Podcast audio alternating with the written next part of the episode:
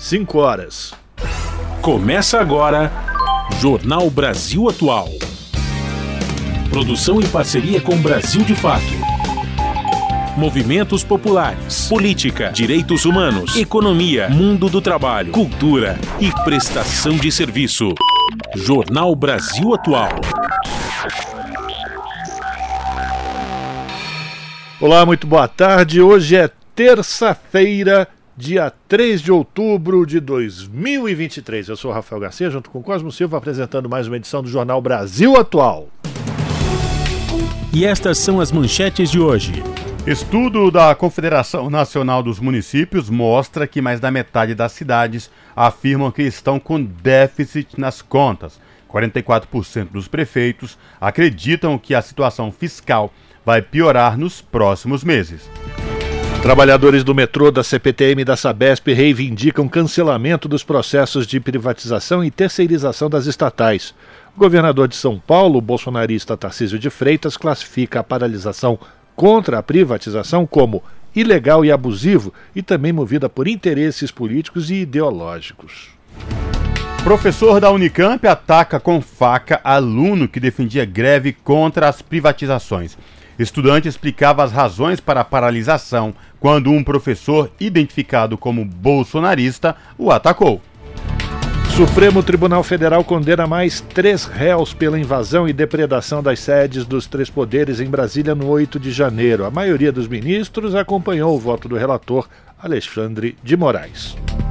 E o empresário da soja, Argino Bedin, investigado por suspeita de financiar os ataques a Brasília no dia 8 de janeiro, ficou em silêncio na sessão desta terça-feira da CPMI dos atos golpistas.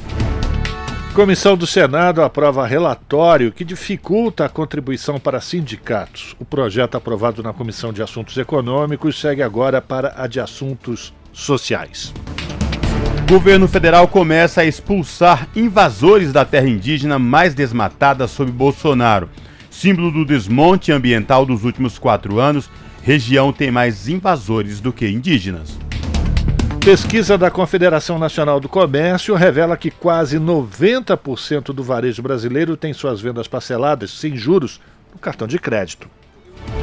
Belém, capital do estado do Pará, dá início a festejos do Sírio de Nazaré deste ano. O ponto alto dos festejos acontece no próximo domingo, dia 8 de outubro, quando a corda do Sírio, com seus 800 metros de comprimento, é carregada junto com a imagem peregrina pelos devotos durante a procissão.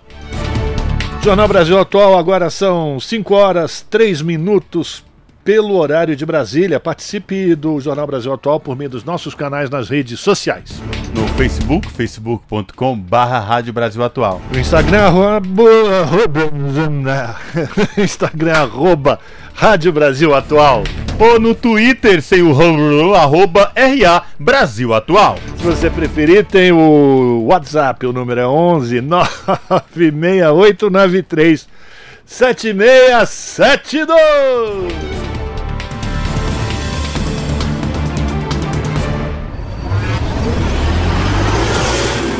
Jornal Brasil Atual, uma parceria com Brasil de Fato. Na Rádio Brasil Atual, tempo e temperatura.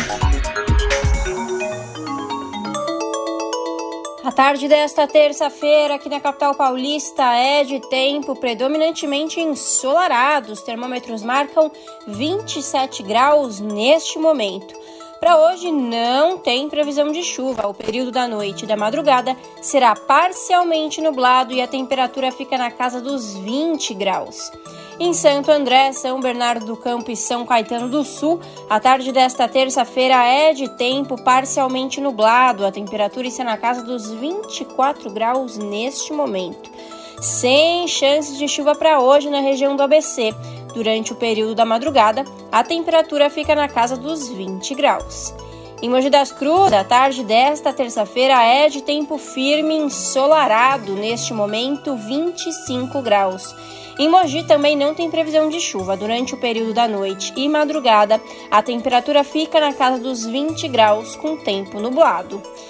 Em Sorocaba, a tarde desta terça-feira é de tempo ensolarado, agora 29 graus na região. não tem previsão de chuva para hoje na região de Sorocaba. O período da noite será de tempo parcialmente nublado e na madrugada a temperatura fica na casa dos 21 graus. No finalzinho do jornal eu volto para falar como fica o tempo nesta quarta-feira. Na Rádio Brasil Atual, está na hora de dar o serviço. Vamos lá, 5 horas e 5 minutos. Companhia de Engenharia de Tráfego diz que nesse momento aqui na cidade de São Paulo são 282 quilômetros de ruas e avenidas com trânsito congestionado. A pior região é a Zona Sul, apresentando 83 quilômetros de lentidão. Na sequência vem a Zona Oeste com 67, Zona Leste 63, Zona Norte 39, por fim, região central 30 quilômetros de trânsito lento no final da tarde desta terça-feira. Lembrando que a prefeitura suspendeu o rodízio de veículos na cidade de São Paulo por conta da paralisação dos trabalhadores do metrô e também da CPTM. E a gente já aproveita então e já fala um, como é que está essa situação, porque os trabalhadores, os metroviários, rebateram o governador bolsonarista de São Paulo, Tarcísio de Freitas, que chamou o movimento de hoje, em defesa do transporte e do saneamento público no Estado, de, abre aspas, político, ilegal e abusivo. A presidenta do Sindicato dos Metroviários, a Camila Lisboa, rebateu essa afirmação, dizendo que os interesses políticos e ideológicos, que interesses políticos e ideológicos é, na verdade, querer vender São Paulo para atender aos interesses de bilionários que querem lucrar com o transporte público, enquanto a população sofre com o caos diário das linhas privatizadas e da falta de investimento no metrô estatal. Ignorando as constantes falhas nos ramais de transporte que são concedidos à iniciativa privada, o governador Tarcísio de Freitas afirmou ainda que o projeto de entregar serviços públicos não é motivo para paralisação. A mobilização dos profissionais vai além dessa paralisação de hoje. A greve unificada é mais um passo de um movimento que conta com um plebiscito popular que busca saber a real opinião da população do Estado sobre a privatização dos serviços públicos. E daqui a pouco, a partir das 18 horas, em Assembleia, os trabalhadores do metrô vão discutir os novos rumos para a paralisação e a prorrogação do movimento não está descartada inclusive. E a gente vai saber agora como é que está o funcionamento do transporte público sobre trilhos com Cosmo Silva, porque existem algumas linhas que estão funcionando de forma parcial, não é isso, Cosmo? Boa tarde. Boa tarde, Rafael Garcia e ouvinte do Jornal da Rádio Brasil Atual, 5 horas e 7 minutos. Pois bem, primeiro aqui vamos falar da situação do metrô da cidade de São Paulo. Funcionários do metrô, desde as primeiras horas, a zero hora e um minuto, aliás, de ontem já, né, já anunciavam a paralisação Lembrando que esta paralisação por conta do plano do governador Tarcísio de Freitas, como você bem lembrou, esses estudos aí de privatizações, tanto do metrô, da CPTM e também da Sabesp. Vamos por parte. O metrô, as linhas azul, verde e vermelha totalmente paralisada. Prata também totalmente paralisada. Linha amarela e linha lilás, operação normal. Lembrando aqui aos ouvintes da Rádio Brasil Atual, linhas amarela e lilás privatizadas. Também é bom deixar claro que essas linhas amarela e lilás constantemente vem dando problema aí para os passageiros que usam diariamente esse modal do transporte aqui na cidade de São Paulo. A linha Lilás, aliás, bate recorde, né? E passageiros reclamam quase que constantemente deste serviço mal prestado. E quando vão reclamar, sempre é uma desculpa que não leva nenhuma solução. Voltando aqui à questão da CPTM, que é a Companhia Paulista de Trens Metropolitanos, que atende a capital e grande São Paulo, as linhas turquesa, safira, jade, todas paralisadas por completo. A linha diamante está operando em situação normal e as linhas rubi, a coral e também a esmeralda em funcionamento parcial. Agora, o que chama a atenção que na coletiva de imprensa de hoje, do governador Tarcísio de Freitas, no Palácio dos Bandeirantes, ele vinha falando do, do, da eficiência do serviço prestado e que esta paralisação dos trabalhadores da CPTM, do metrô e da Sabesp era de cunho político. Pois bem, esta eficiência a qual o governador Tarcísio de Freitas vem falando Na linha 9 da CPTM, que é a Esmeralda, ela deu problema hoje à tarde, Rafael Garcia. Mais uma vez. Mais uma vez. Enfim, os trabalhos foram interrompidos por volta das 14 horas, levando transtornos aí para os passageiros. A linha que é operada pela empresa Via Mobilidade e que é, tá na, na, foi privatizada, é que apresentou o maior número de falhas este ano entre as linhas privatizadas aí no caso especificamente. Então, o problema se deu entre esta as estações Morumbi e Vila Lobos e Jaguaré. Portanto, esta linha que é privatizada, a qual o governador falou tanto de eficiência, justo hoje, na, no dia da paralisação dos trabalhadores, lembrando esses problemas, o que está em jogo aí com o serviço público, essa eficiência, mais uma vez, se comprovou totalmente furada, Rafael. Pois é para calar a boca do, do, governador. Inclusive, imagens que circulam pelas redes sociais mostram os passageiros tendo que abandonar o trem e descendo na própria via. Não tinha nem a, a condição de ter o suporte de funcionários dessa via que foi privatizada para prestar o atendimento para eles que ficaram largados no meio do caminho. Bom, vamos saber agora como é que está a situação das estradas que levam para a Baixada Santista, a Ecovias, que também é uma concessionária de empresas privatizadas pelos governos aqui de São Paulo, pelos governos tucano, no caso, elas apresentam nesse momento trânsito lento em direção à Baixada, porque baixou neblina no Alto da Serra.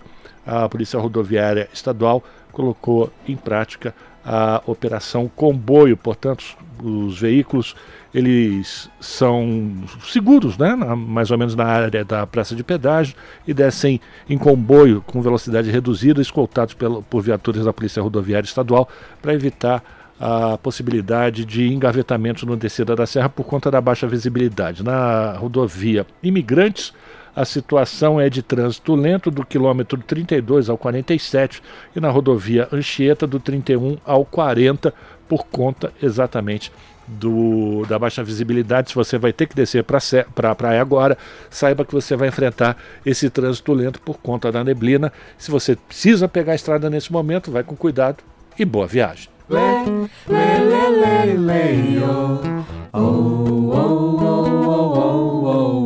Rádio Brasil Atual. Jornal Brasil Atual. Uma parceria com Brasil de Fato. 5 horas e 12 minutos. Ao assumir o Conselho de Segurança, o Brasil aposta em diálogo para ações eficientes e o país preside rotativamente o órgão em outubro e vê oportunidade para construir pontes que facilitem o diálogo. Prioridades incluem resolução pacífica de conflitos e papel das mulheres na paz e segurança. Embaixador brasileiro fala em gestão transparente, inclusive e aberta. Da ONU News em Nova York, quem traz os detalhes é o Felipe de Carvalho. Neste mês de outubro, o Brasil assume a presidência do Conselho de Segurança das Nações Unidas, em meio a diversas crises e situações de instabilidade em nível global. Em entrevista exclusiva para o ONU News em Nova York, o embaixador Sérgio França Danese afirmou estar confiante de que o país terá sucesso no esforço de construir pontes que facilitem o diálogo para obter resultados na ação do órgão. Olha, nós uh, estamos muito empenhados em mostrar como o Brasil, uh, no Conselho de Segurança, é capaz de trabalhar pelo consenso, de trabalhar pela solução das questões, de trabalhar pelo diálogo, pela conciliação, pela eficiência do Conselho em tratar dos temas uh, que lhes são afetos. Eu acho que essa é uma oportunidade muito grande que nós estamos tendo para mostrar como o Brasil pode dar uma contribuição muito eficaz aos trabalhos do Conselho de Segurança. Danese afirmou que a gestão do país será transparente, inclusiva e aberta. Ele ressaltou que a presidência brasileira contribuirá em temas como resolução pacífica de conflitos e papel das mulheres na paz e segurança. Falando a jornalistas na sede da ONU, o embaixador informou que no dia 20 de outubro o país promove o evento Paz através do Diálogo, a contribuição dos acordos regionais, subregionais e bilaterais para a prevenção e resolução pacífica de disputas. Segundo ele, o objetivo é explorar como os países podem alcançar a paz e garantir a segurança através da diplomacia e da vontade política. No dia 25, o Brasil irá conduzir o debate aberto de alto nível anual sobre mulheres na paz e segurança. O evento abre espaço para um balanço dos progressos realizados neste ponto da agenda, com base no último relatório do secretário-geral da ONU, Antônio Guterres. O diplomata disse que, na ocasião, o Brasil aproveitará para prestar homenagem a uma grande mulher brasileira, doutora Berta Lutz, uma das seis mulheres que foram delegadas na Conferência de São Francisco de 1945, onde foi assinada a Carta da ONU. Tanto a atividade do dia 20 como a do dia 25 serão presididas pelo ministro brasileiro das Relações Exteriores, Mauro Vieira. Durante o período, ele dirigirá quatro reuniões do Conselho de Segurança, incluindo debates abertos sobre a situação no Oriente Médio e no Haiti. Na entrevista para a ONU News, Danese comentou sobre a importância que os países lusófonos estão tendo no Conselho de Segurança. Além do Brasil, Moçambique também está presente e organiza uma visita de embaixadores do órgão à África a partir desta terça-feira. O encontro debaterá a situação regional com o Conselho de Paz e Segurança da União Africana. Olha, é uma grande felicidade estar com Moçambique no Conselho. É, eu acho que isso mostra justamente o empenho dos países lusófonos em ter uma participação efetiva, construtiva, uh, no, uh, em todos os órgãos uh, das Nações Unidas e, muito especialmente, no Conselho de Segurança. Nós temos uma imensa felicidade de estar sentando lado a lado com Moçambique e trazendo os temas que são do interesse dos países lusófonos, tanto na nossa região quanto na África. Eu acho que isso foi, tem sido muito construtivo e nós eh, continuaremos de qualquer maneira a trabalhar, independentemente de estarmos ou não no Conselho, eh, por essa grande aproximação entre o nosso país e os países africanos, dentro do conjunto da comunidade eh, lusófona. Eu acho que essa é uma grande contribuição que nós damos ao multilateralismo, à paz, à segurança, ao desenvolvimento sustentável, aos direitos humanos. O embaixador enfatizou que outubro é um dos meses mais pesados em termos de atividade regular do Conselho. Ele citou várias renovações de mandato, incluindo as missões de assistência da ONU na Somália e na Líbia e a missão para o referendo no Saara Ocidental. Além disso, o órgão tomará decisões sobre sanções aplicadas ao Haiti, à Colômbia e à Líbia. Da ONU News em Nova York, Felipe de Carvalho.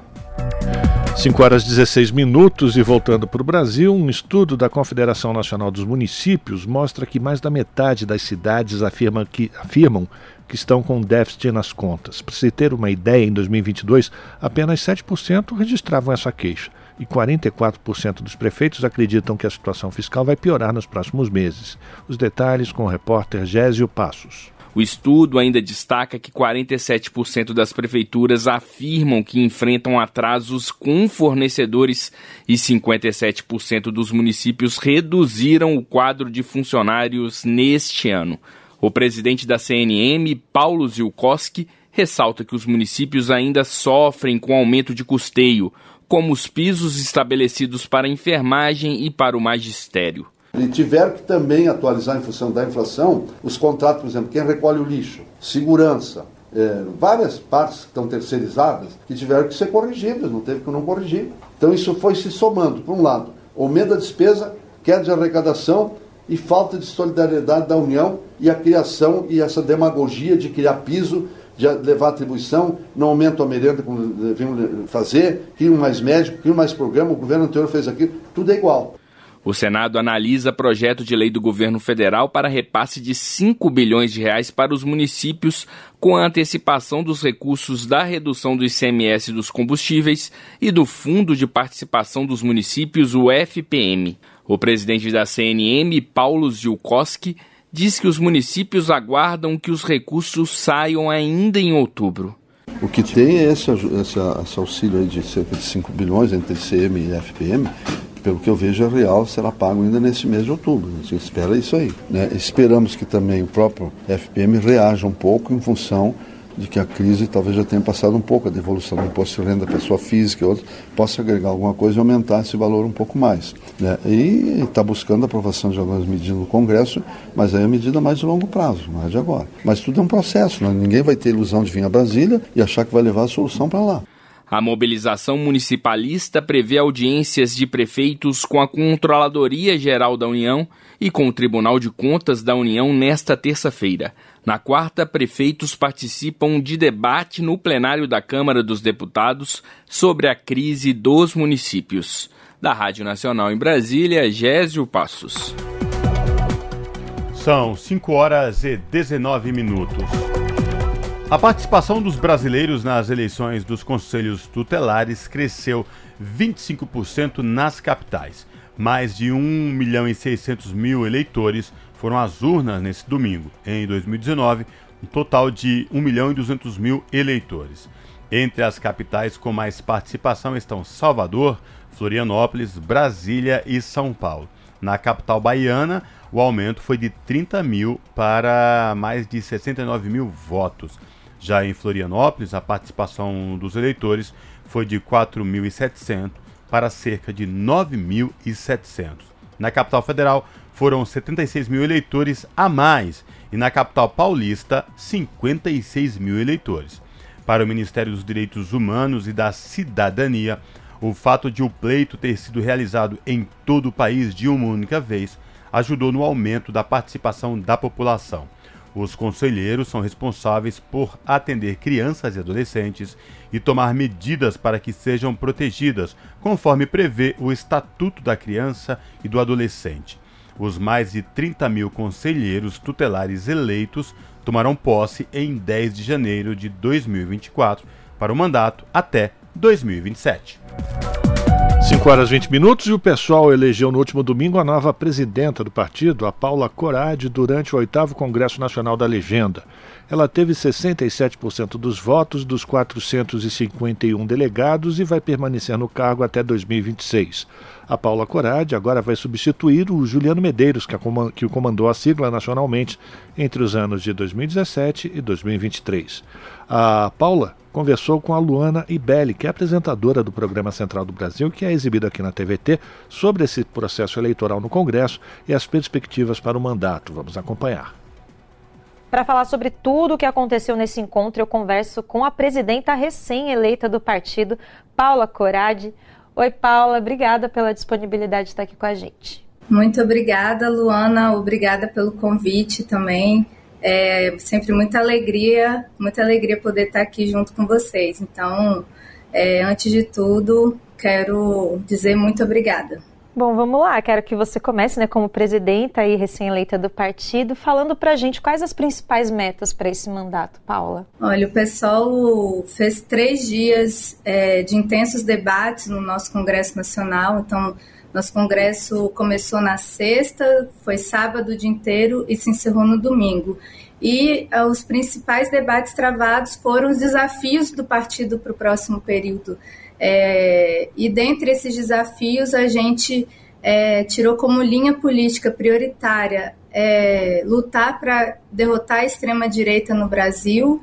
E a outra decisão muito importante que nós tomamos, é, reafirmamos, na verdade, é que o pessoal deve continuar sendo base de apoio do governo Lula, mantendo ali sua autonomia quando for preciso fazer as críticas necessárias, mas a gente vai estar empenhado para que o governo Lula dê certo, para que o programa que foi eleito nas urnas se concretize. Então, é, essa foi uma decisão muito importante de continuar se, se manter na base do governo Lula.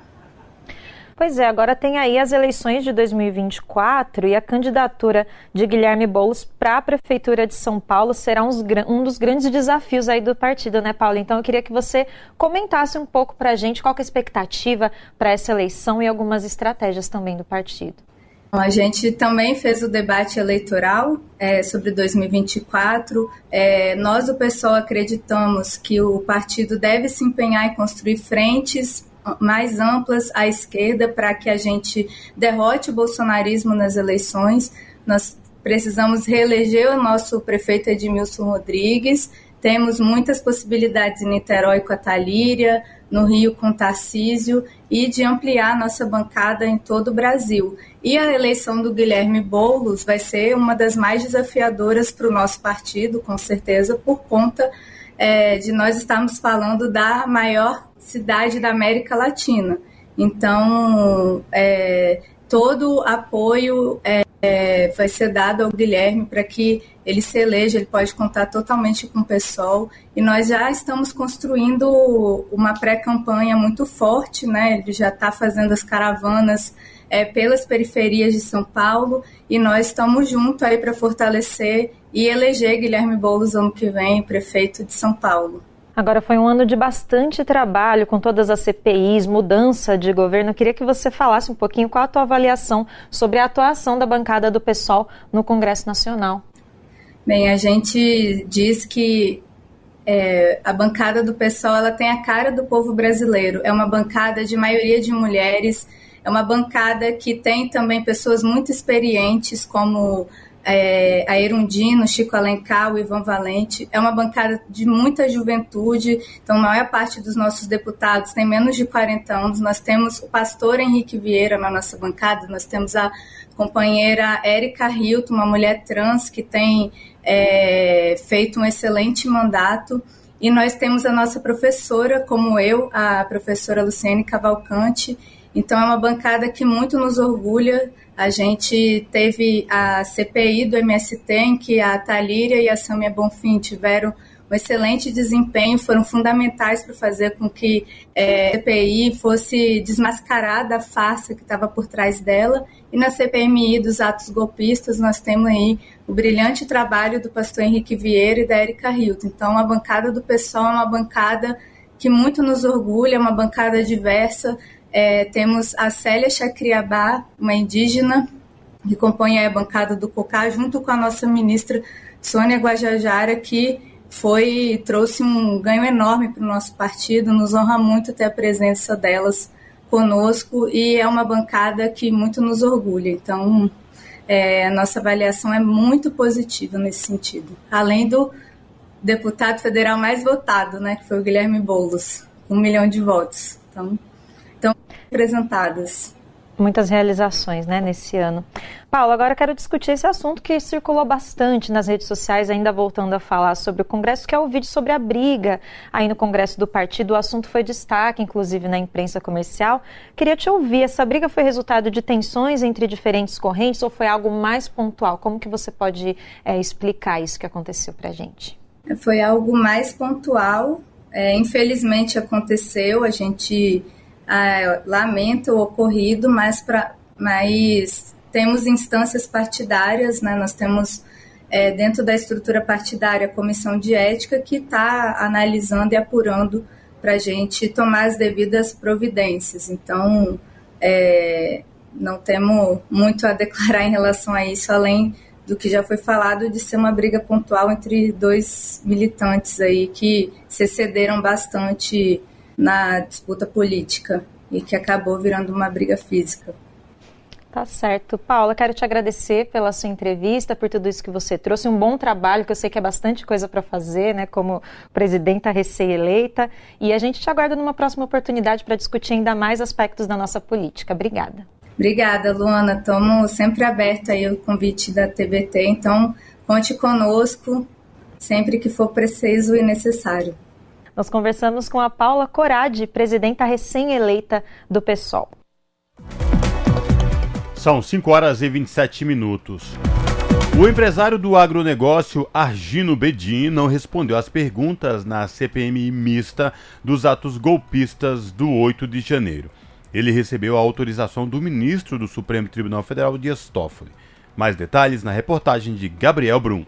Bedin é conhecido em Mato Grosso como pai da soja e teve as contas bloqueadas. Ele é investigado como suposto financiador dos atos golpistas. A relatora da comissão, senadora Elisiane Gama, afirmou que um relatório da ABIN identificou 16 caminhões da família Bedin que foram enviados para bloqueios em estradas. Bedin permaneceu em silêncio na maior parte do tempo. Senhor Bedin, eu, vou então fazer só mais uma pergunta aqui para o senhor, é, de forma até clara. O senhor não vai responder nenhuma das perguntas, vai sempre ficar exercendo o seu direito ao silêncio? Vou permanecer em silêncio. Depois quebrou o ritmo e, após a intervenção do presidente da CPMI, Arthur Maia, Argino Bedin, confirmou a deputada Jandira Fegali os nomes dos familiares. Eu não tenho nada que possa incriminá-lo os familiares. em dizer quem é, se o senhor conhece um familiar, me perdoe. Eu conheço Evandro, é filho do meu primo. Filho Evandro Bedin. Roberta Bedin. Minha filha. Sérgio Bedin. Meu primo. Ari Pedro Bedin. Meu primo. Luciano Bedin. Meu sobrinho. Nilson Bedin. Meu sobrinho. Rafael Bedin. É filho do meu primo. Presidente, todas essas pessoas estão no relatório da ABIN como pessoas que colocaram caminhões para os bloqueios de rodovia. Quinta-feira é o depoimento do policial militar Beroaldo José de Freitas Júnior, que enfrentou os manifestantes golpistas. Este deve ser o último da CPI que está na reta final. A expectativa do presidente Arthur Maia é discutir e votar o relatório no dia 17 de outubro. Da Rádio Nacional em Brasília, Gabriel Brum.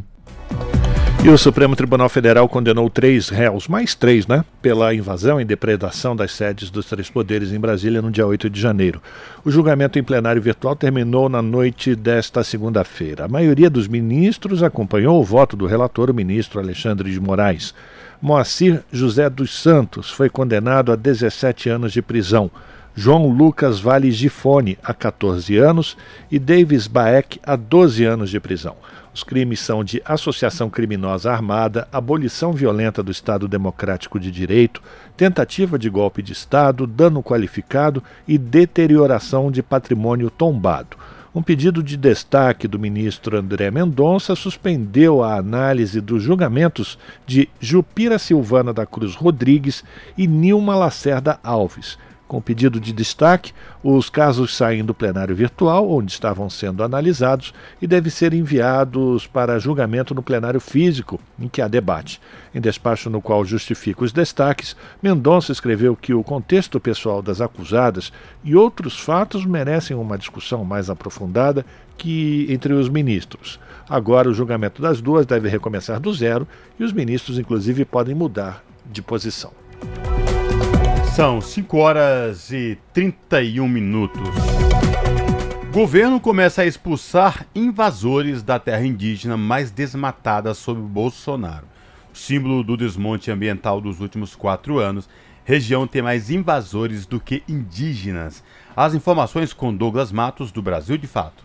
Uma mega operação do governo federal foi deflagrada nesta segunda-feira com o objetivo de expulsar invasores da terra indígena Apitereua. Localizado no município de São Félix do Xingu, no Pará, o território é habitado pelo povo Pacanã e foi a TI mais desmatada do Brasil durante os anos do governo Bolsonaro, conforme dados do satélite do Amazon. A TI Apitereua perdeu uma área do tamanho de Fortaleza por causa da pecuária, do garimpo e da grilagem. Metade de todo o desmatamento ocorreu durante o governo Bolsonaro, quando, segundo o Ibama, as invasões se proliferavam sem restrição. Neste ano, o próprio Ibama começou a desativar os acampamentos clandestinos e conseguiu derrubar o desmatamento em 94% no primeiro semestre, segundo números do Instituto Socioambiental. Determinada pelo STF, o Supremo Tribunal Federal, a operação foi deflagrada em meio a pressões contrárias por parte de políticos paraenses. Esta é a segunda maior operação para expulsar invasores de terras indígenas, atrás apenas da que ocorre na TI e Anomami, em Roraima. Centenas de servidores da FUNAI, a Polícia Federal, a BIM, Força Nacional e IBAMA atuam nessa expulsão. De acordo com o governo federal, a desintrusão, como é chamada a expulsão de invasores de terras indígenas, será feita também na terra indígena Trincheira Bacajá, que é vizinha da TI Apitereua. O Ministério Público Federal estima atualmente mais de 3 mil não indígenas vivam de forma ilegal na região, número maior que os 1.400 indígenas que ocupam o território de forma legítima. Um panfleto distribuído aos invasores afirma que eles devem deixar imediatamente o território, levando todos os pertences, inclusive as criações de animais. Em nota, o governo federal informou que trabalha para que a saída dos não indígenas ocorra de forma pacífica e voluntária. Da Rádio Brasil de Fato, com reportagem de Murilo Pajola em Lábrea, no Amazonas. Locução: Douglas Matos. 5 horas e 33 minutos. Um professor de matemática da Unicamp, a Universidade Estadual de Campinas, identificado por alunos como Rafael Leão, atacou nesta terça-feira um estudante dentro das dependências da instituição. A polícia não confirmou seu nome.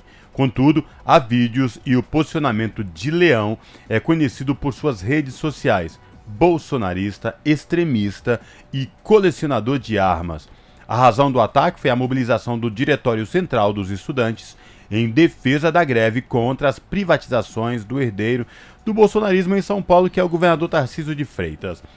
Alguns alunos chegaram a filmar o professor correndo atrás do estudante com uma faca. Contudo, impediram e agora ele está detido. A universidade afirma que ele responderá a processos administrativos. Abre aspas. A conduta do docente, para além do inquérito policial instaurado, será averiguada por meio dos procedimentos administrativos adequados e serão tomadas as medidas cabíveis. Fecha aspas, foi o que disse a Unicamp em nota. Informações do local dão conta de que o estudante agredido é Gustavo Bispo, um dos diretores do DCE.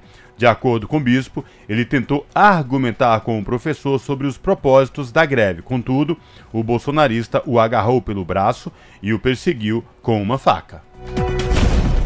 Você está ouvindo? Jornal Brasil Atual, uma parceria com Brasil de Fato. São 5 horas e 34 minutos agora e a produção industrial do país cresceu 0,4% em agosto deste ano na comparação com o mês anterior. O resultado veio depois de uma queda de 0,6% no mês de julho. Os dados são da pesquisa industrial mensal divulgada hoje pelo IBGE, o Instituto Brasileiro de Geografia e Estatística, e quem traz mais informações para a gente é a repórter Tatiana Alves. Em relação ao mesmo período no ano passado, o setor apresentou alta de 0,5%. No entanto, no acumulado do ano de 2023, ele soma quedas de 0,3% e de 0,1% no acumulado dos últimos 12 meses. O gerente da pesquisa, André Macedo, avaliou que ainda é cedo para falar em recuperação. Mesmo com o resultado de crescimento em agosto de 2023, o total da indústria permanece distante de recuperar as perdas do passado recente, estando nesse momento 1,8% abaixo do patamar pré-pandemia, ou seja, fevereiro de 2020, e 18,3% abaixo do ponto mais elevado da série histórica, que foi alcançado em maio de 2011. Na passagem de julho para agosto, 18 dos 25 ramos industriais pesquisados pelo IBGE apresentaram aumento na produção, com destaque para farmoquímicos e farmacêuticos, que teve alta de 18,6%. Entre as seis atividades em queda, os principais recuos ficaram no ramo de produtos diversos, com menos 8%, já o grupo couro, artigos para viagem e calçados reduziu em 4,2% a produção. Celulose, papel e produtos de papel integram um segmento que apresentou estabilidade no mês. Na análise das quatro grandes categorias econômicas da indústria, três tiveram alta. A maior foi no ramo bens de consumo duráveis, com 8%. Com informações da Agência Brasil, da Rádio Nacional no Rio de Janeiro, Tatiana Alves. E o nosso contato agora no Jornal da Rádio Brasil Atual é com o Vitor Nuzzi, o Vitor Nuzzi, que é repórter do portal da Rede Brasil Atual, redebrasilatual.com.br. Olá, Vitor, tudo bem? Saudades, nunca mais tinha falado com a gente. O que aconteceu? Estava de férias? Oi, boa tarde, Cosa. É verdade. Estava é, de férias, né? Mas esse, esse, esse benefício que ainda nos é permitido Aí, pela legislação. Né? Ainda não nos tiraram, é verdade, é. bem lembrado. Mas Nós diga estamos usufruindo esses 30 dias aí, mas estamos de volta aí. Muito bom. Diga lá, qual o destaque do portal da RBA você traz para os nossos ouvintes nesta tarde de terça-feira, tarde essa, dia, aliás, esse, que teve greve aí dos metroviários, da CPTM, funcionários da Sabesp contra o plano de privatização do governador Tarcísio de Freitas. Eu sei que a RBA está fazendo uma vasta cobertura, mas o destaque que você traz para a gente é outro, né, Vitor? E diz também, também a relação de direitos, né? Exatamente, é, tem, tem a ver com a questão sindical, né? O, eu acompanhei hoje, nessa manhã dessa terça-feira, uma audiência, uma sessão da Comissão de Assuntos Econômicos do Senado, que está discutindo um projeto sobre contribuição, contribuição para entidades sindicais. E a gente sabe, né, Cosme, esse, essa questão é bastante é, delicada, né? E a gente teve uma transformação muito grande depois daquela reforma trabalhista de 2017, que acabou com o chamado imposto sindical, e desde então vem sendo, discutido, vem sendo discutidas algumas alternativas, né? E recentemente o Supremo Tribunal Federal decidiu, revi ele revisou, esse é um entendimento, na verdade, decidiu que a contribuição que se chama assistencial, alguns chamam de negocial, pode ser cobrada também de trabalhadores não sindicalizados. Essa, esse é agora o entendimento do Supremo.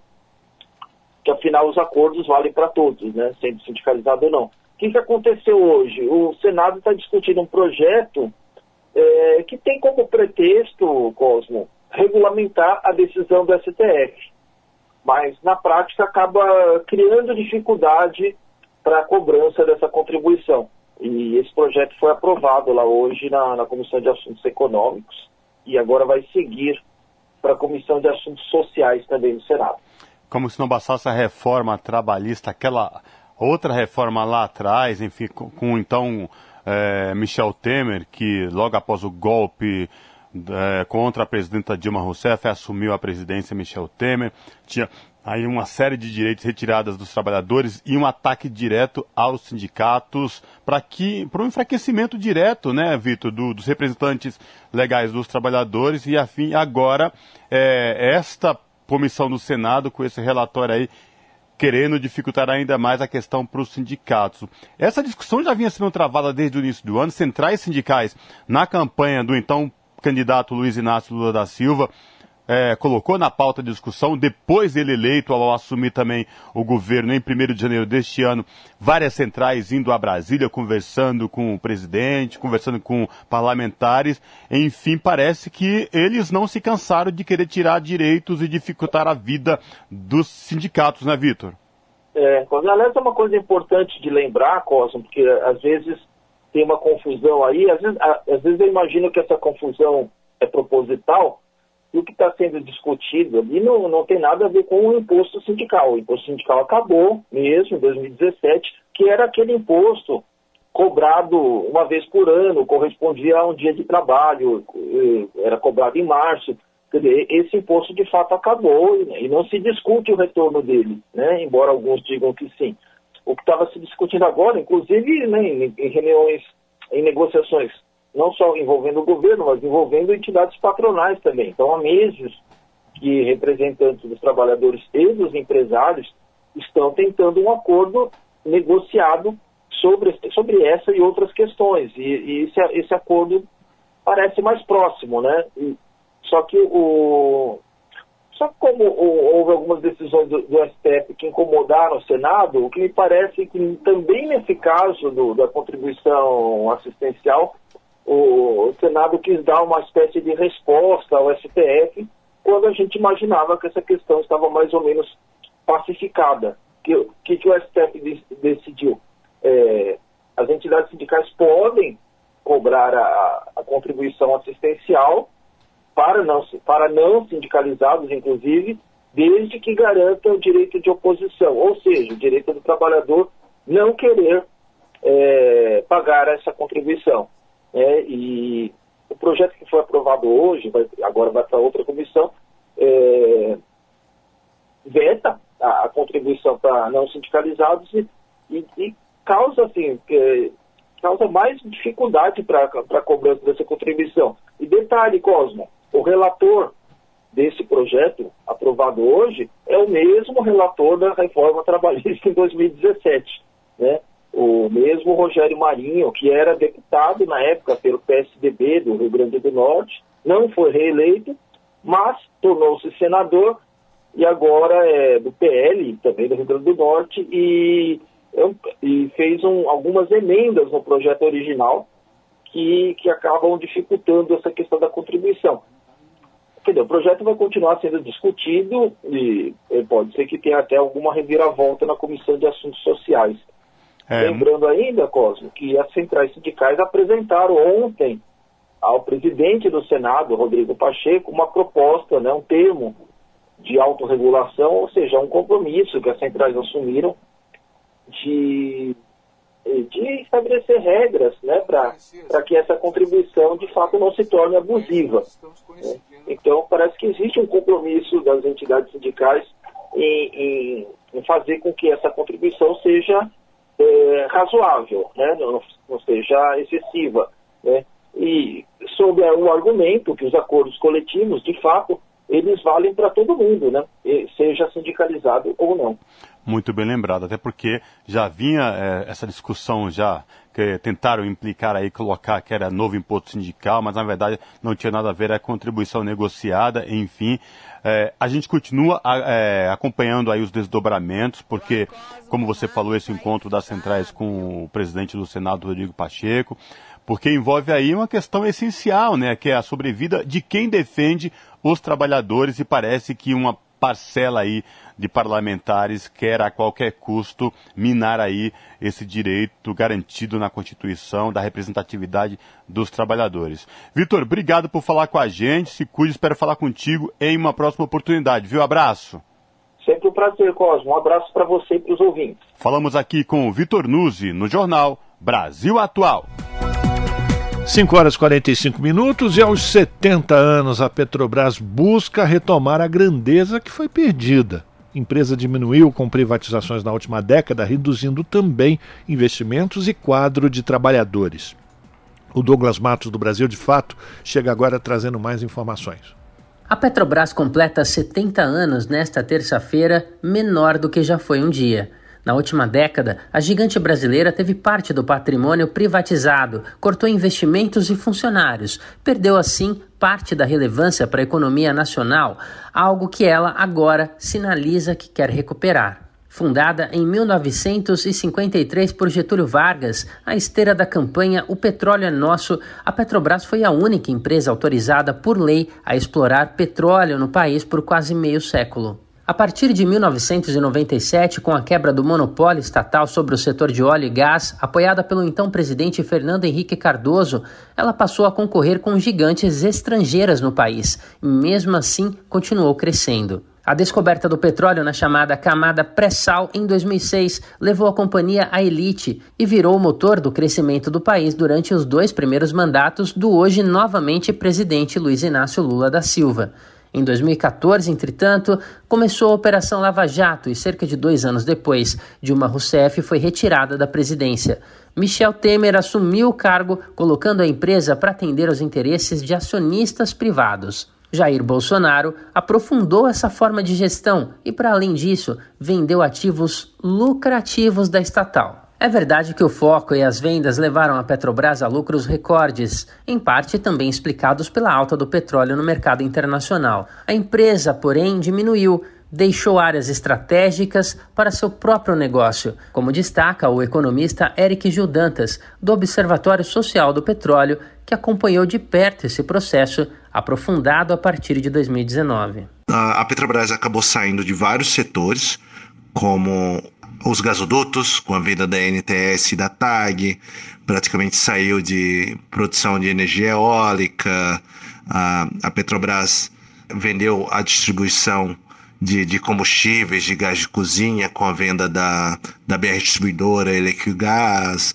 vendeu a Gaspetro, que tinha participação na distribuição de gás natural uh, vendeu refinarias, um longo etc. Um levantamento do DIEESE, feito com números divulgados pela própria Petrobras, mostra que de 2013 a agosto de 2022, a estatal vendeu 96 ativos. Somente durante o governo Bolsonaro foram comercializados 68, ou seja, 71% do total de privatizações. Foram mais de 290 bilhões de reais em patrimônio privatizado e isso naturalmente afetou o desempenho da empresa. Em abril de 2013, a Petrobras tinha 94% de participação na produção de óleo e gás no país. Em abril deste ano, esse percentual baixou a 64%.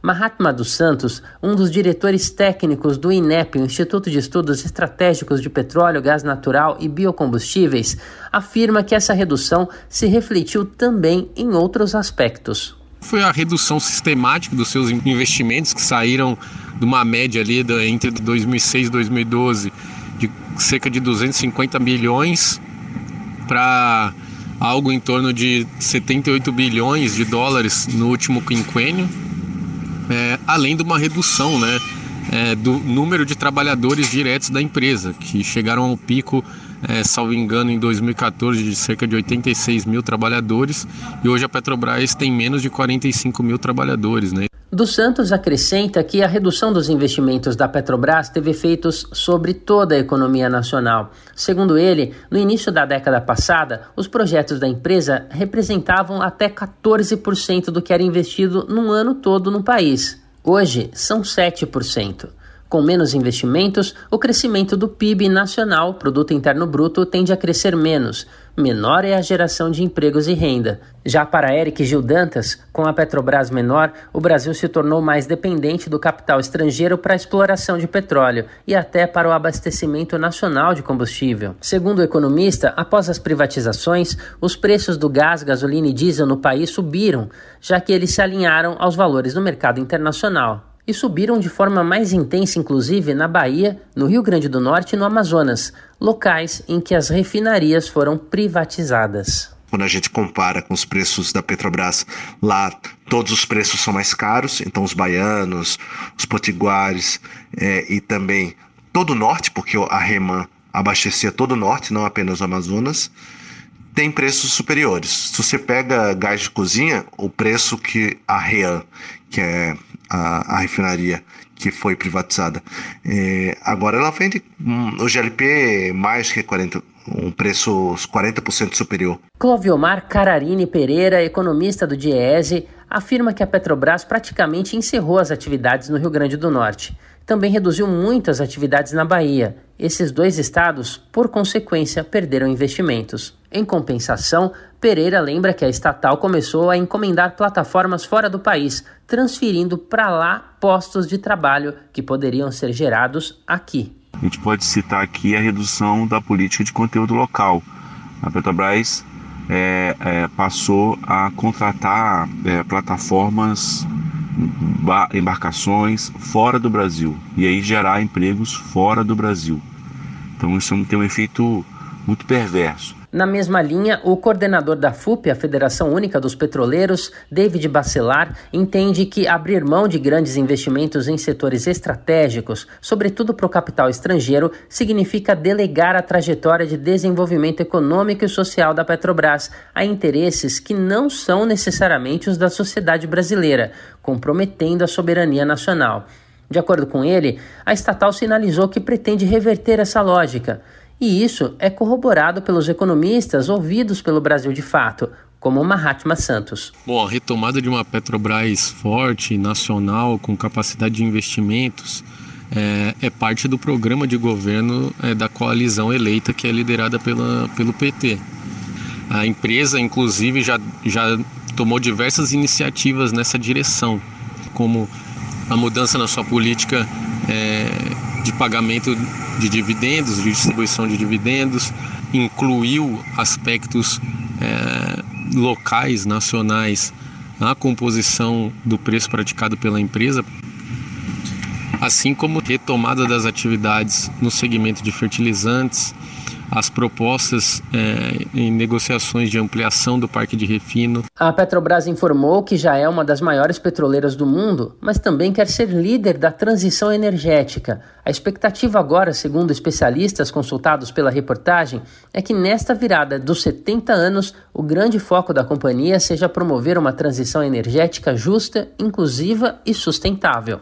Da Rádio Brasil de Fato, com reportagem de Vinícius Konchinski em Curitiba.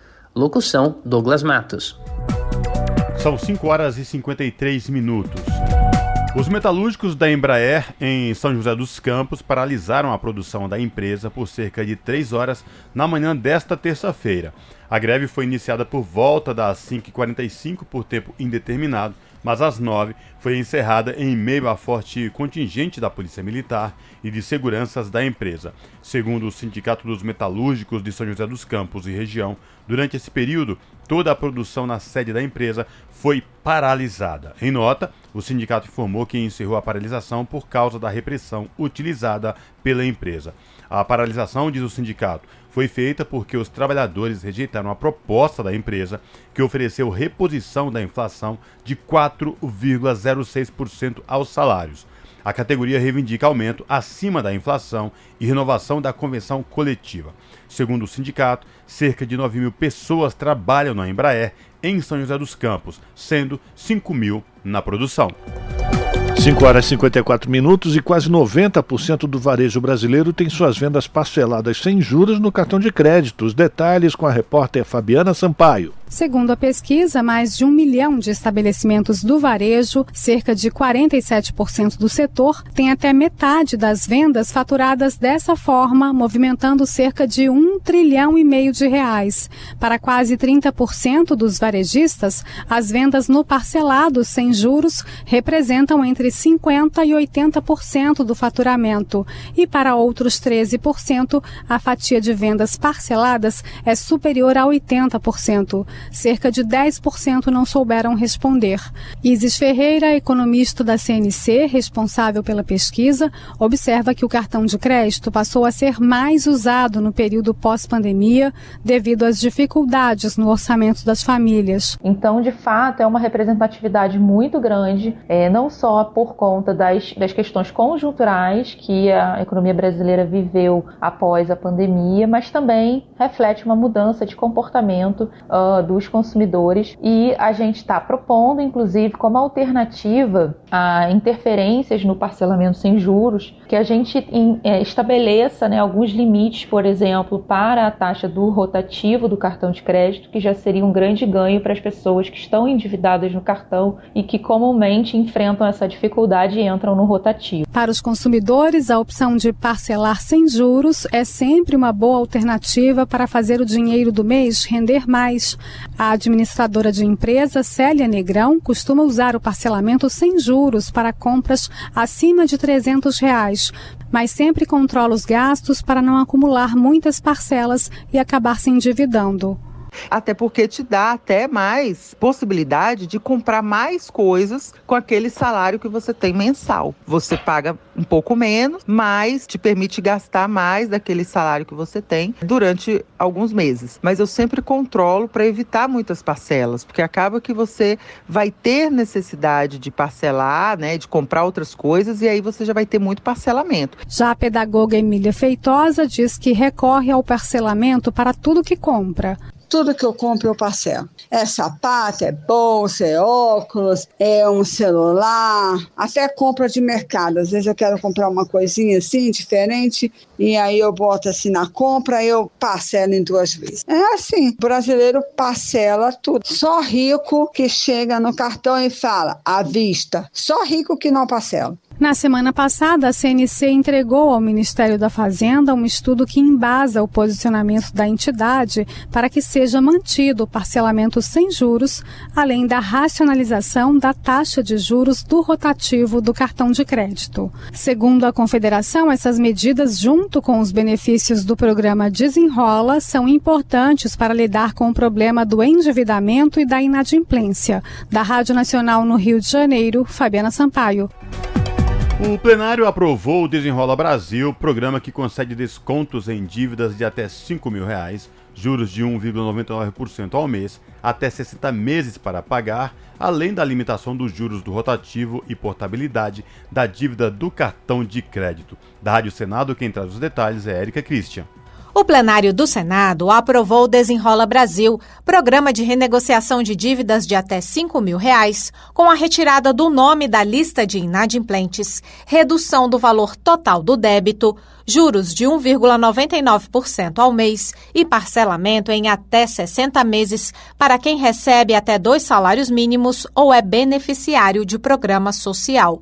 O relator, senador Rodrigo Cunha, do Podemos de Alagoas, ressaltou que o projeto definiu em 100%, ou seja, o dobro da dívida, a taxa de juros do rotativo do cartão de crédito, que hoje supera os mais de 440% ao ano, e chamou a atenção para a portabilidade dessa dívida. Nesse caso, o consumidor poderá procurar a bandeira que ofereça cobranças menores. O cidadão ele não vai ficar mais refém daquele cartão de crédito. Ele pode renegociar com quem lhe oferecer melhores condições, que deve um cartão de crédito. No outro mês, pode migrar para quem lhe ofereça melhores condições e fuja dessas cobranças abusivas do cartão de crédito. Lembrando que o compromisso foi que no Conselho Monetário Nacional, e está na lei também, essa negociação a ser apresentada pelos bancos no prazo de até 90 dias, ela tem como teto o limite do dobro da dívida, ou seja, 100%. Por falta de prazo, Rodrigo Cunha não pôde alterar o projeto para incluir a renegociação das dívidas do financiamento estudantil FIES, que, segundo ele, vai se transformar em outro projeto de lei a ser votado rapidamente. Há um compromisso de ter um projeto em rito especial, no rito de urgência, do qual nós iremos apresentar para renegociar de maneira significativa essas pessoas que estão endividadas. Lembrando que esse é um caso completamente diferenciado, porque este financiamento foi feito na melhor forma possível, na educação. E essas pessoas estão qualificadas para devolver ao próprio país, de maneira qualificada, aquele investimento que foi feito. A adesão ao Desenrola Brasil pode ser feita pela plataforma do programa a partir de um cadastro no aplicativo do gov.br. De acordo com o Serasa, cerca de 44% da população estão inadimplentes, o que corresponde a 70 milhões de pessoas. O projeto segue agora para a sanção presidencial. Da Rádio Senado, Érica Christian. 18 horas. Rádio Brasil Atual. Para sugestões e comentários, entre em contato conosco por e-mail redação@jornalbrasilatual.com.br ou WhatsApp DDD 11 96893 7672. Acompanhe a nossa programação também pelo site redebrasilatual.com.br.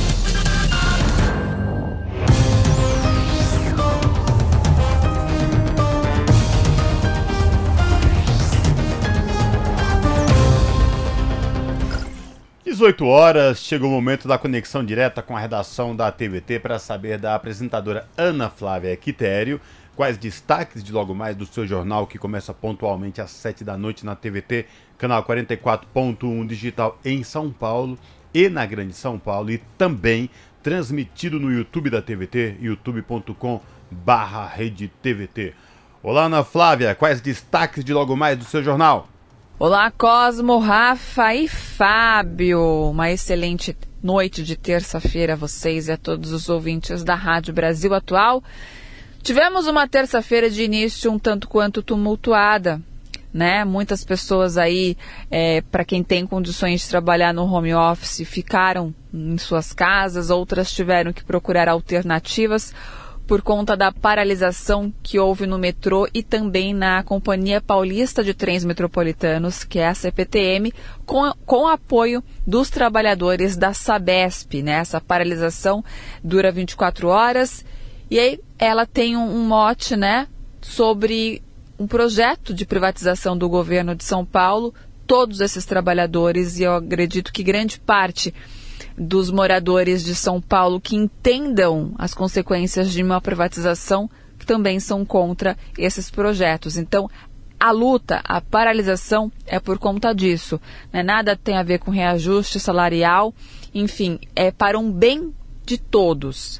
Eu acho interessante e importante a população saber o que está por trás de ser privatizado.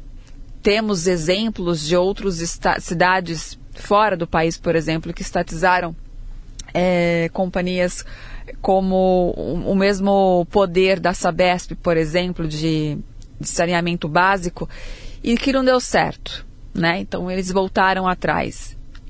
Pegando como exemplo, ainda há quem defenda privatizar. Bom, é, a intenção da greve, como eu falei, é alertar também a população sobre os malefícios de uma privatização dos serviços ferroviários e também do saneamento básico do estado de São Paulo, porque esses serviços acabam sim sendo encarecidos e nem sempre há um atendimento, há uma melhoria nos serviços para os clientes. Bom, é, já que já começou a assembleia, estava marcada para as 18 horas de hoje, no Sindicato dos Metroviários, para realizar essa assembleia para verem Naima decidir se a greve ela vai permanecer na quarta-feira, vai se estender até amanhã ou não. Então, no decorrer do seu jornal, nós trazemos todos os detalhes e atualizações para vocês. Então, fiquem de olho. Bom, outro assunto, o, a Prefeitura de São Paulo sabia que ela gasta quase 600 milhões de reais para instalar câmeras, gastou, né? E um sistema de reconhecimento facial que pode monitorar as pessoas e também, claro, aumentar a discriminação dessas pessoas pela cor da pele. O sistema de reconhecimento facial também, para quem não sabe, diz respeito a uma série de direitos, como expor a população a possíveis monitoramentos que podem cercear a liberdade de expressão. Então, vocês vão entender mais na reportagem. E para finalizar, empresário do agronegócio hoje teve CPMI. E o empresário do agronegócio, o bolsonarista Argino Bedin, foi hoje né, à comissão dos atos golpistas e ficou calado. Bedin e familiares são acusados de financiar acampamentos golpistas, enviar caminhões de suas empresas a Brasília e também usar veículos para bloquear rodovias após a derrota de Jair Bolsonaro nas eleições passadas. O bilionário é conhecido como o pai da soja. Ele já teve contas bloqueadas por determinação do ministro Alexandre de Moraes do Supremo Tribunal Federal. Na CPMI, ele usou do direito de ficar calado mas ele teve que ouvir e ouviu. Então, separamos os principais momentos, os principais trechos para vocês também na nossa reportagem. Bom, esses e os outros, né, as outras matérias completíssimas, vocês acompanham pontualmente às sete da noite comigo no seu jornal. Bom programa, Rafa, Cosmo e Fábio. Beijão grande para todo mundo e não se esqueçam que no seu jornal trazemos as atualizações da Assembleia dos metroviários e também dos funcionários da CPTM, que vão decidir se permanecem ou não ainda em greve, estado de paralisação, na verdade, aí por mais a quarta-feira. Tá certo? Então eu espero por todos vocês mais uma vez. Beijão e até daqui a pouco. Esse é o Jornal Brasil Atual. Uma parceria com Brasil de Fato. São 5 horas e 6 minutos. No início do jornal, a gente deu uma atualização de serviços por conta da paralisação dos trabalhadores do metrô, CPTM também dos trabalhadores da Sabesp por conta, protestando aí contra o governador Tarcísio de Freitas, contra possíveis privatizações. Pois bem, a gente volta a atualizar o serviço do metrô. Linhas azul, verde, vermelha e prata continuam totalmente paralisadas. As linhas amarela e lilás estão funcionando normalmente. Lembrando que estas linhas foram, são as linhas com a iniciativa privada. Na CPTM, as linhas turquesa, safira e jade totalmente paralisadas. Rubi, coral e esmeralda parcial, funcionamento parcial. E a diamante, operação normal. Lembrando aqui que a linha Esmeralda, esta linha concedida à iniciativa privada da Via Mobilidade, que tem a concessão, o governador Tarcísio de Freitas é, elogiou pela manhã a concessão e hoje, às 14 horas, esta linha voltou a dar problema. Aliás, ela vem dando problema constantemente. Ela e as outras privatizadas, assim como as linhas do metrô que são privatizadas, Rafael Garcia. Pois é, Cosmo. E ouvintes, a gente também continua acompanhando notícias sobre a Assembleia dos Metroviários, se eles terminam o movimento nesta terça-feira ou se estendem até quarta. Se alguma coisa acontecer até o fim do jornal, nós já vamos atualizar aqui para vocês. Caso contrário, vocês vão poder acompanhar também essas informações no seu jornal a partir das 7 da noite pela TVT, canal 44.1 digital. Muito bem, 18 horas 7 minutos e um levantamento realizado pela Feira de Educação Internacional Salão do Estudante mostra um número crescente de pessoas investindo em estudar fora do país, principalmente as mulheres. E quem traz mais informações para a gente é a Carolina Pessoa. Os dados foram coletados de 140 mil pessoas que participaram da feira no período de março de 2019 a março de 2023. Priscila Gomes diretora de eventos Brasil do Salão do Estudante, destaca o papel feminino neste grupo. Percebemos que sim, as mulheres são a grande maioria desse público, que chega a 69% de mulheres e 31% de homens. E realmente são aquelas mulheres que procuram se destacar no mercado de trabalho. Catilane Chagas Garcia, hoje professora de inglês, é uma dessas mulheres. Ela sempre quis estudar fora, para conhecer diferentes culturas, e acabou realizando o sonho com um intercâmbio na Nova Zelândia. Ela fala sobre essa experiência. Primeiro que vendo pelo lado prático da coisa, pelo lado útil do mercado de trabalho, é algo que está no meu currículo. E isso é algo que eu uso a meu favor. E outras coisas também, experiência de vida, pude conhecer pessoas de diferentes países, diferentes continentes. Entre os motivos apontados pelo estudo para esta alta demanda estão a preocupação com o mercado competitivo, que exige um profissional diferenciado, e a necessidade de aprimoramento na profissão.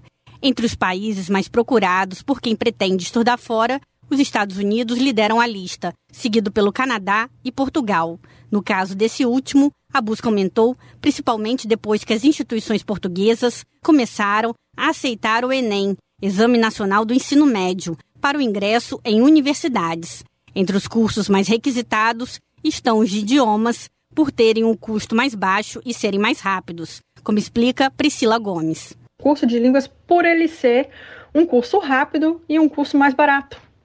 É, existem cursos de línguas até de um mês e talvez até de duas semanas, que é bem mais uh, compacto. É um curso mais barato também porque você vai uh, ter menos tempo lá fora. O inglês lidera o ranking de idioma mais procurado para aprendizado. Ao longo de dois anos, no entanto, houve um aumento na procura de cursos de língua espanhola. Da Rádio Nacional no Rio de Janeiro, Carolina Pessoa. São 6 horas e 10 minutos. A Comissão de Educação e Cultura a, aprovou a criação do Pacto Nacional pela Retomada de Obras e de Serviços de Engenharia destinados à educação básica e profissionalizante e à saúde. O projeto também permite a renegociação de dívidas de estudantes com o FIES. De autoria da Presidência da República e relatada pela senadora Tereza Leitão, do PT de Pernambuco, a proposta agora segue para votação no plenário do Senado. E quem traz os detalhes é a Yara Farias Borges. De autoria da Presidência da República, o projeto aprovado pela Comissão de Educação e Cultura retoma obras paralisadas destinadas à educação e à saúde. O Pacto Nacional pela Retomada de Obras e de Serviços de Engenharia prevê o financiamento do FNDE, Fundo Nacional de Desenvolvimento da Educação. Pela proposta, o Estado ou o município que concluir a obra com dinheiro próprio poderá pedir ressarcimento. Segundo o projeto, depois de retomada, a obra terá que ser concluída em até um ano, prorrogável por igual período. A relatora Tereza Leitão, do PT pernambucano, explicou que são mais de 30 mil obras contratadas no Plano de Ações Articuladas, das quais 56% foram concluídas, mas cerca de 3.600 já receberam algum investimento, mas ainda precisam de reforço orçamentário. Ao destacar que a proposta também vai beneficiar trabalhadores da construção civil, a senadora Tereza Leitão citou o alcance da proposta para a educação poderá representar por baixo 1.200 estabelecimentos de educação infantil, creches e pré-escolas, quase mil escolas de ensino fundamental, além de algumas dezenas de escolas do ensino médio técnico profissional, uma centena de obras de reforma ou ampliação de escolas e pelo menos 1.260 quadras ou coberturas de quadras esportivas. O projeto segue para a votação no plenário do Senado. Da Rádio Senado, Yara Farias Borges. São 6 horas e 12 minutos e ainda falando sobre infraestrutura dedicada ao ensino de qualidade, deputados federais estão preocupados porque é incrível, gente. A falta de higiene básica está atingindo 40% das escolas brasileiras. A repórter Carla Alessandra acompanhou esse debate lá em Brasília. No Brasil, 7.149 escolas não têm água potável. 3.211 não têm nenhum tipo de abastecimento de água e 6.881 não contam com esgotamento sanitário. Os dados do Censo Escolar de 2022 mostram que, apesar dos avanços, essas escolas ainda não têm as condições mínimas de higiene definidas pela Organização Mundial da Saúde, a OMS, a Comissão de Educação realizou audiência pública para acompanhar as ações que estão sendo implementadas para combater esse problema nas escolas de todo o país. Desde 2021, o Ministério Público, em parceria com os tribunais de contas, iniciaram o projeto Sede de Aprender Água Potável nas Escolas. O projeto iniciou no estado de Alagoas durante a pandemia, quando a falta de saneamento se transformou na principal barreira para a volta dos alunos para as salas de aula. O procurador de Alagoas, Lucas Saxida, lembrou que em Santa Catarina as escolas voltaram às aulas presenciais em 2021 e isso não representou um aumento nos casos de Covid-19. O Sede de Aprender Brasil foi uma grande mobilização no sentido de reunir tecnologias para que a gente possa trabalhar juntos, para que a gente possa aprender juntos e replicar boas práticas no sentido de solucionar esse problema e aí também na compilação de dados. Hoje a gente tem uma compilação de dados feita pelo Instituto Rui Barbosa que traz a escola com problema, qual o tipo de problema por comarca, por estado da federação, além de um compilado é, é, nacional. O representante do Unicef, Fundo das Nações Unidas para a Infância, Rodrigo Matias, destacou que 40% das escolas não têm condições adequadas de higiene. Por outro lado, dados da OMS mostram que a prática regular de lavagem das mãos reduz em até 50% contaminações como diarreia e conjuntivite. Eu gostaria de destacar que não, não é possível se garantir o direito à educação sem acesso aos serviços de água, saneamento e higiene nas escolas. Então, a Unicef entende que é um fator realmente fundamental para promover um espaço seguro e adequado para efetivar o direito à educação de nossas crianças e, e adolescentes no Brasil. O segundo vice-presidente da Comissão de Educação, o deputado Rafael Brito, do MDB de Alagoas, afirmou que a luta por condições adequadas nas escolas deve ser uma bandeira de toda a sociedade, iniciando pelo saneamento básico, que é o mínimo.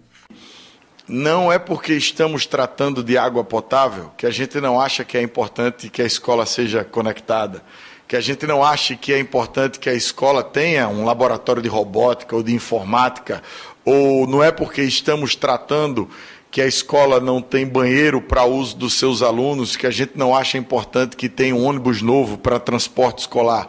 Mas existem causas sociais mais urgentes e a sociedade precisa saber priorizar, é, priorizar o que é mais importante. Segundo o representante do Conselho Nacional do Ministério Público, João Botega, o empenho dos órgãos no programa é para provocar os gestores a resolverem os problemas identificados nas visitas técnicas, que muitas vezes revelam escolas sem condições de funcionamento. Da Rádio Câmara de Brasília, Carla Alessandra. 6 horas e 16 minutos. Nova parceria une esforços antidoping com metas de saúde pública. Colaboração entre a Organização Mundial da Saúde e a Agência Mundial Antidoping quer promover o esporte limpo. Troca de informações servirá para reforçar posições científicas, identificar drogas psicoativas emergentes e prevenir abusos de substâncias. Da ONU News em Nova York, quem traz os detalhes é o Felipe de Carvalho a Agência Mundial Antidoping, WADA, e a Organização Mundial da Saúde, OMS, assinaram um memorando de entendimento para colaboração e compartilhamento de informações sobre questões em que o antidoping e a saúde pública se cruzam. Os principais objetivos do documento assinado nesta segunda-feira em Genebra são a promoção da saúde, a prevenção do abuso de substâncias e drogas emergentes e o incentivo ao esporte limpo. O presidente da UADA, Witold Banca, disse que a iniciativa beneficiará os esforços antidoping em todo o mundo. Segundo ele, um dos três critérios para que uma substância seja adicionada à lista proibida de substâncias e métodos da UADA é se ela representa um risco real ou potencial para a saúde dos atletas.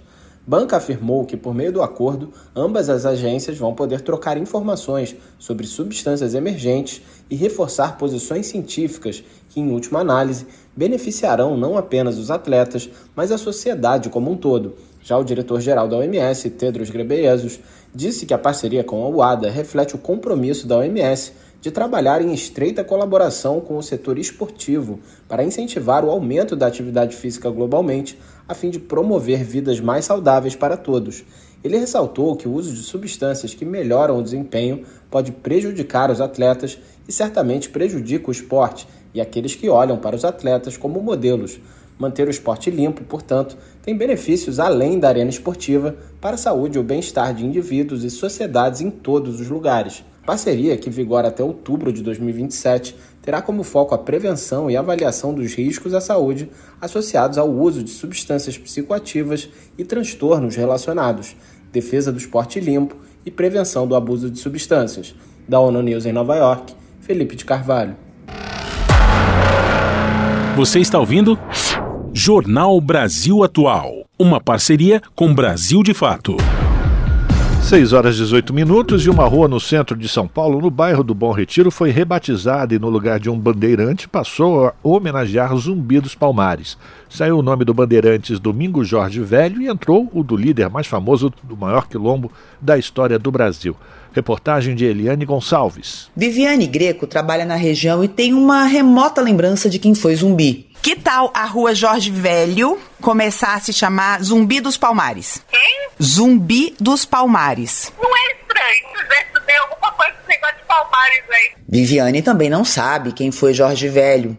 Para ela, a mudança é indiferente. É indiferente, porque assim, Jorge Velho parece também que é um, sei lá, é assim, um ambiente meio velho mesmo, e agora zumbi do, desse negócio aí também vai ficar, sei lá. Na história não é tão indiferente assim. Pelo contrário, Jorge Velho e Zumbi dos Palmares ocupam lugares opostos na história do Brasil.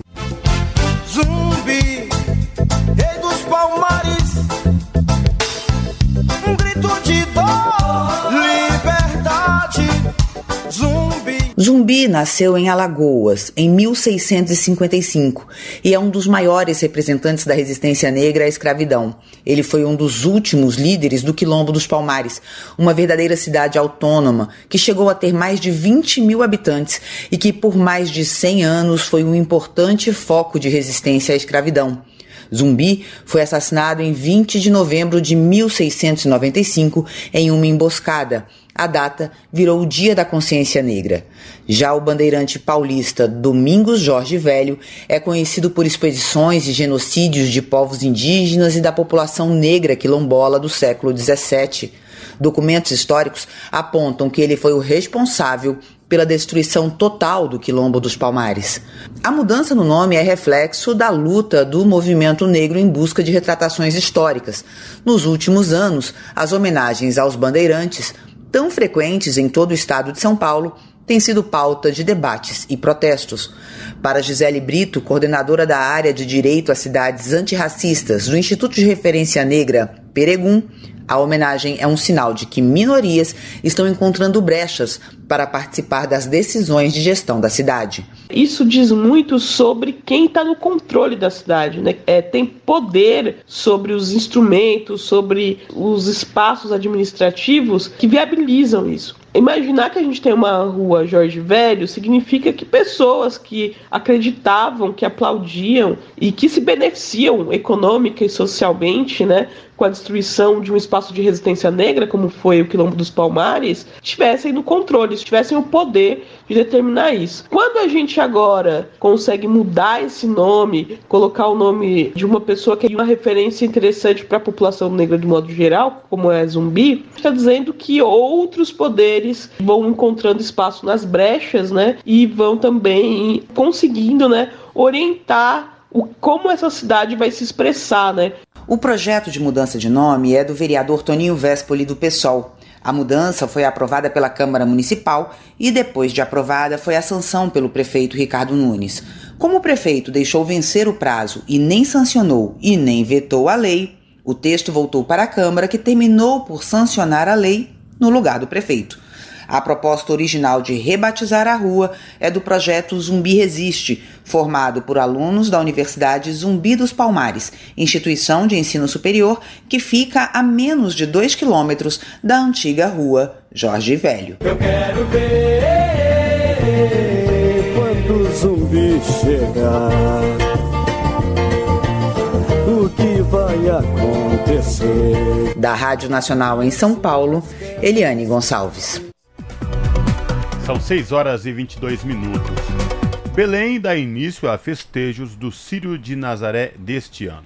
Mais detalhes na reportagem de Mats Euler. Reze uma prece, acenda a vela, que o dia dela já vai chegar. Prepare a mesa, vista seu anjo, pague a promessa, vai começar. A imagem peregrina já circula há várias semanas por cidades paraenses e devotos de vários lugares do Brasil já cruzam o país para participar de um dos maiores eventos religiosos do mundo. A cidade de Belém do Pará está movimentada em torno do Círio de Nazaré 2023. Mas é nesta terça-feira que acontece a abertura oficial das festividades em homenagem a Nossa Senhora de Nazaré, a Nazinha, como é conhecida pelos devotos. Durante todo o dia, a Basílica Santuário de Nazaré recebe visitas do público e o arcebispo metropolitano de Belém, Dom Alberto Taveira, celebra a missa de abertura no local. Após a celebração religiosa, o público presente poderá assistir, em frente à Basílica, o momento em que as luzes da fachada da igreja e a iluminação temática serão acesas. Ela vem abençoando seu povo, vem anunciando o Sírio em Belém, em meio à multidão. Também como parte da programação, na noite de abertura, acontece o show É Claro que Ela Vem, na concha acústica da Praça do Santuário. A cantora e compositora paraense Lia Soares, Elba Ramalho, Joana, Karen Caldani, Lucinha Bastos e Jamile Tavares são as atrações.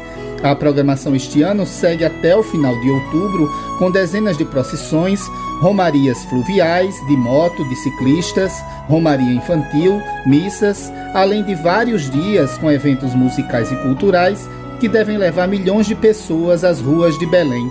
O ponto alto dos festejos acontece no próximo domingo, 8 de outubro, quando um dos símbolos das celebrações, a corda do Sírio, com seus 800 metros de comprimento, é carregada junto com a imagem peregrina pelos devotos durante a procissão.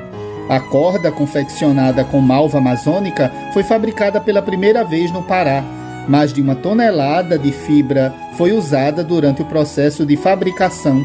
A matéria-prima foi cultivada por agricultores de mais de 20 municípios paraenses. O Sírio é uma manifestação católica para Nossa Senhora de Nazaré, realizado há mais de 200 anos em Belém e foi reconhecido como patrimônio cultural e material pelo IFAM e declarado Patrimônio Cultural da Humanidade pela Unesco. Toda a programação da edição de número 231 do Sírio de Nazaré está disponível no endereço siriodenazaré.com.br. Da Rádio Nacional em São Luís, Madison Euler. 6 horas 25 minutos. Agora virou 6 horas 26 minutos e o Congresso será iluminado de rosa para conscientizar os cidadãos sobre o câncer de mama. Além da iluminação em prédios públicos, a campanha Outubro Rosa envolve palestras, eventos, atividades educativas e veiculação de campanhas sobre a necessidade do diagnóstico precoce da doença. Reportagem de Luiz Felipe Ilházibra. O Congresso Nacional será iluminado de rosa no mês de outubro. A ação é uma das atividades da campanha Outubro Rosa, que marca a luta contra o câncer de mama. Em 2018, foi sancionada uma lei com ações de conscientização da doença. Além da iluminação de prédios públicos, gestores devem promover palestras, eventos, atividades educativas e veicular campanhas sobre a necessidade do diagnóstico precoce do câncer. O câncer de mama tem alta incidência nas mulheres brasileiras. Segundo o Instituto Nacional do Câncer, o INCA, serão mais de 73 mil novos casos nos próximos dois anos. Em sessão especial do Senado, Maria Gorete Soares, que venceu um câncer de mama, diz que falar da doença pode evitar mortes. Como eu falei, eu sou sobrevivente do câncer de mama. A gente precisa falar sobre o câncer. A gente precisa tratar essa questão de forma que alcance todas as pessoas, que deixe de ser tabu, porque a gente ainda morre tantas pessoas e a gente ainda tem medo de falar, inclusive o nome da doença. Existe cura para o câncer de mama? Por isso é importante diagnosticar a doença o mais rápido possível. Especialistas explicam que se o tumor estiver no estágio inicial, as chances de cura são altas, como lembrou a senadora Zenaide Maia, do PSD do Rio Grande do Norte. Por isso a importância do diagnóstico precoce, que o diagnóstico precoce em qualquer neoplasia, a chance de cura aumenta muito. Vamos qualificar as equipes do SUS na hora que chega na unidade básica de saúde. Os sintomas do câncer de mama variam, mas é necessário ficar atento a qualquer inchaço, descamação ou vermelhidão na mama. Dores no mamilo e caroço nas axilas também são sinais da doença. Neste ano, o lema da campanha do Outubro Rosa é informar para proteger, cuidar para viver. Sob a supervisão de Maurício Desante, da Rádio Senado, Luiz Felipe Liázebra. Na Rádio Brasil Atual tempo e temperatura. E o calor continua. A quarta-feira na região da capital paulista será bem parecida com a terça-feira. Sol entre nuvens, temperatura alta e sem chance de chuva. A máxima será de 31 graus e a mínima de 19 graus. Na região do ABC Paulista, quarta-feira será de tempo parcialmente nublado. O sol aparece entre nuvens. A temperatura sobe mais e não tem previsão de chuva, com máxima de 31 graus na região do ABC e mínima de 19 graus.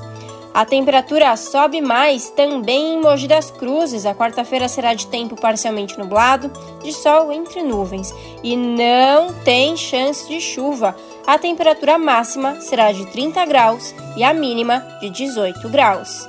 E em Sorocaba, quarta-feira será de sol entre nuvens e tempo abafado.